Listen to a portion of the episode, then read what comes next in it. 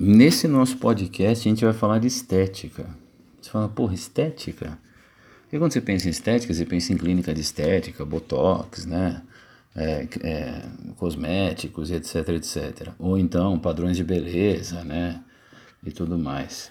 Mas em filosofia, né, o que, que é estética? Estética ela é um ramo da filosofia que vai versar sobre o belo e suas implicações sociais, políticas, né, e etc, etc. Subjetivas, né, como a própria filosofia é. Ramo da filosofia que vai versar sobre o belo e suas implicações. Então, olha só que interessante, né? Como é que a gente faz para entender isso? Primeira coisa, é, a experiência estética é algo que faz com que a gente é, se descolhe um pouco das limitações impostas pelo cotidiano, pela nossa vida. Walter Benjamin, por exemplo, filósofo alemão né, da escola de Frankfurt, é, se suicidou em 1941, em plena, em plena Segunda Guerra. Ele dizia que a arte, ela, a arte voltada para as massas, né, ela é um instrumento de politização, de educação política. Independentemente de, de dela ser um instrumento de politização ou não, Toda experiência estética é capaz de deslocar o homem, ou descolar o homem, acho que é melhor essa referência, das limitações impostas pelo cotidiano. Então, a experiência estética, ela é, acima de tudo, é, democrática. Por quê? Porque para admirar uma obra, né, para sentir algo a partir da contemplação da obra, você não precisa ter um, uma formação na área, né? A arte é democrática nesse sentido. Portanto, a experiência estética deveria ser democratizada. Né? Uma das formas mais interessantes de democratização da experiência estética é o grafite nos grandes centros urbanos. Né? Ele não é vandalismo, ele é simplesmente a democratização da experiência estética, porque todo ser humano tem que ter o direito a isso. Né? A arte, a contemplação, a reflexão, a valorização de sua subjetividade, ao encontro com algo, né? de repente ao encontro consigo mesmo.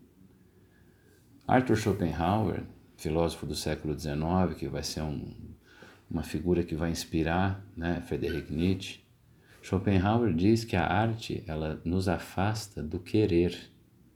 Né? O que é o querer? Esse a gente é educado para querer, para desejar, né? a gente é insatisfeito, né? os bares estão cheios de almas tão vazias, né? como diz o poeta crioulo, e a gente sempre quer alguma coisa.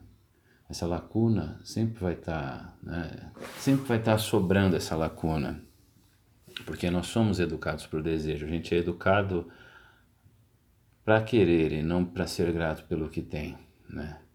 Isso vai vai muito bem num sistema como o nosso de produção e consumo, né, no sistema capitalista.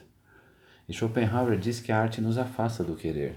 E o querer é a angústia inerente do ser humano, porque a gente nunca vai estar satisfeito. Então, para Schopenhauer, a arte ela tem essa dimensão conceitual. Veja você que toda toda questão, né, que envolve a experiência estética, todas as questões, melhor dizendo, que envolvem experiência estética, elas vão estar atreladas principalmente a uma maturidade intelectual, né, a inteligência emocional, ao autoconhecimento. Ela, a experiência estética, a arte, ela transcende, né? A arte existe porque a vida não basta, né? E nesse contexto é que você tem também a figura de Platão, que lá na, durante o período clássico, evidentemente, na transição do século IV, para o 4 a.C., Platão vai tratar da estética como sendo o quê? Para ele, o mundo se, se, se dividia, evidentemente, forjado em duas perspectivas, em dois pilares, o sensível e o inteligível, o mundo dos sentidos e o mundo das ideias.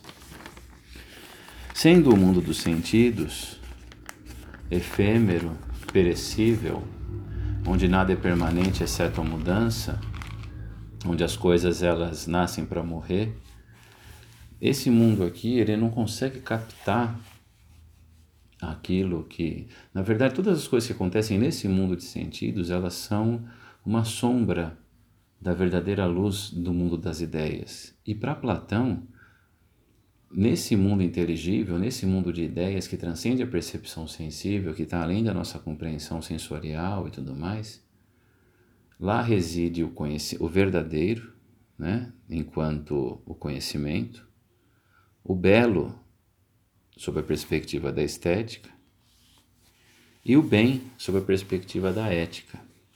Então, para Platão, o que é né, a arte? Ela é uma imitação imperfeita da natureza. E a natureza é uma imitação do mundo das ideias. Então, a arte é a imitação da imitação. É aquilo que nós chamamos de mimesis. O que é mimesis? Mimesis é a imitação em grego, né?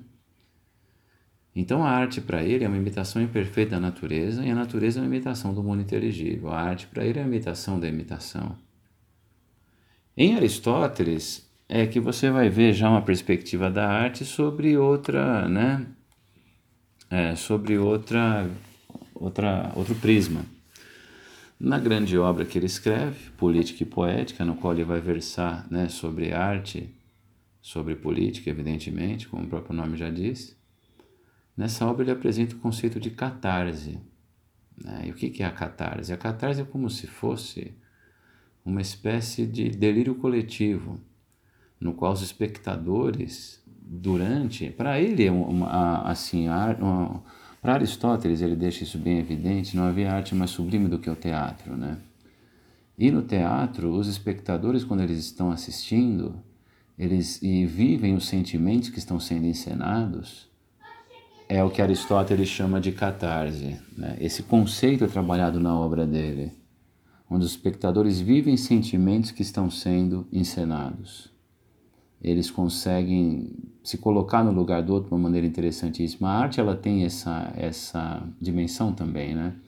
Se você pega, por exemplo, a arte ela ajuda você a, digamos, a amadurecer né, o seu, a sua perspectiva da empatia ela ajuda você a aperfeiçoar, acho que essa é a palavra, a empatia e a alteridade. Por quê? Quando você pensa na catarse e vive os sentimentos que estão sendo encenados, você se coloca no lugar do personagem, você vive, né, o que ele está vivendo. Tal qual em um romance, né? Se você pegar, por exemplo, um tratado sociológico sobre a fome, você até vai ler e tal, né? E se assustar com alguns dados, ou então ficar né, impactado, etc. Mas se você lê um livro no qual o personagem principal passa fome, você se coloca no lugar do cara de um jeito que, que não haveria outra possibilidade se fosse de uma outra forma, percebe? Então, quando você lê Vida Seca, se coloca no lugar do Fabiano, o que está acontecendo? Você está exercitando a sua empatia. Né? Quando você lê o Les Miserables do Victor Hugo e se coloca no lugar do Jean Valjean, você consegue, é, você consegue entender a importância da arte, no sentido de, é, acima de tudo, é, amadurecer né, a nossa percepção do mundo por meio da experiência estética. E o Aristóteles, nesse conceito do teatro, da catarse, é interessante você pensar que o teatro grego é, você não tinha mulheres que, que, que, atuavam, né? Os homens faziam os papéis femininos também. E é interessantíssimo a gente entender que o teatro, ele era uma maneira, é, digamos, era um instrumento pedagógico, né? No qual você fazia os homens refletirem sobre as questões da polis, sobre as questões também mais subjetivas, evidentemente quando eram trazidas à tona temas como, por exemplo, trabalhados por Sófocles em Édipo Rei, Eurípedes com Medeia, né, Ésquilo com Prometeu acorrentado. E a questão do teatro, também é interessante que a gente entenda que um cara que vai posteriormente no século XVII falar muito disso também é a figura de Shakespeare, já está no barroco, né? não é nem mais renascentista, a gente não sabe se Shakespeare. É, existem, existem várias especulações em torno da figura dele. Pode ser que Shakespeare tenha sido uma companhia de teatro, pode ser que Shakespeare tenha sido uma pessoa só. Pode ser que Shakespeare tenha sido vários caras, mas enfim. Mas a questão principal para a gente entender, né? Eu gosto de pensar que, que ele tem existido, né? Eu particularmente gosto de acreditar nessas, nessa narrativa. E é interessante a gente entender assim, o teatro, o teatro é, de Shakespeare, o teatro shakespeariano, se parecia muito com o teatro grego em que sentido? A, a disposição da plateia em forma de ferradura é, circundando o palco no qual o ator encenava, né? E, e quando você pensa, é diferente do teatro italiano, por exemplo, que você tem a plateia, o fosso e o palco, né? Mas no teatro grego, assim como no teatro de Shakespeare, é, por isso que toda peça de Shakespeare começa com um fantasma, né? Que é para a plateia calar a boca, né? Parar de jogar coisa no palco. e no teatro você também tem várias coisas interessantes, né? Por exemplo, quando os atores, antes de uma peça, eles desejam uns aos outros, né? Falar merda para você, né? Por que, que você deseja merda ao cara, né? Antes da peça começar. É porque se você tiver sentido o cheiro de muita merda no ar, quer dizer que tinham muitos cavalos, né? Nas coxias, na porta do teatro. Então quer dizer que o teatro estava cheio, quer dizer que tinha muita gente. E gente nobre, né? Evidentemente. Nobre ou não, um pouco mais abastada para ter um cavalo. Né? Então, por isso que você desejava, assim, quanto mais merda, é porque tinha mais cavalo. Quanto mais cavalo, consequentemente, mais gente. Casa cheia, né? E sobre esses aspectos, lá no século 3 depois de Cristo, você vai ter um cara que vai falar uma coisa interessantíssima para gente, que é o filósofo Plotino. Né? O que, que o Plotino fala? Que o problema da beleza, em relação a essa nossa, né, essa nossa perspectiva de, de compreensão errônea e equivocada do que é estética é o foco no corpo. Né? E ele tem uma, uma frase interessantíssima que é a seguinte, né? abre aspas, se ainda não vê beleza em si mesmo, faça como escultor de uma estátua. Cuspa no mármore, retire o supérfluo, até enxergar a verdadeira beleza.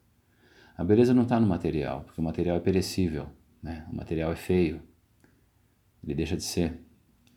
Plotino dizia que há uma necessidade de se olhar para a alma, e quando a alma ela é reflexiva e consegue pensar e consegue transcender, ela é maravilhosa, ela é linda, mas quando ela não consegue fazer isso, ela se torna uma escrava do corpo. O problema dos, dos narcisistas, por exemplo, é que eles não conseguem ver beleza né, na alma, percebe? Fora da perspectiva estética, num culto né, a si mesmo. E aí, o que, que você tem nesse sentido? Na pós-modernidade, a indústria estética ela é praticamente uma indústria dedicada ao impossível, né? que é preservar a juventude por meio de uma luta contra o inexorável. Né? Quando você fala de um creme anti-idade, por exemplo, você está falando de um creme anti-gravidade, anti-natureza, anti-universo. Né? Isso não existe sob o ponto de vista da, do que é natural. Né? Até porque, quando você para para pensar no, no, na grande panaceia que, que foi o Botox né, na, na estética, o Botox é a toxina botulínica. Né? Se você ingere alimentos com toxina botulínica, você, você, você morre de botulismo. Né?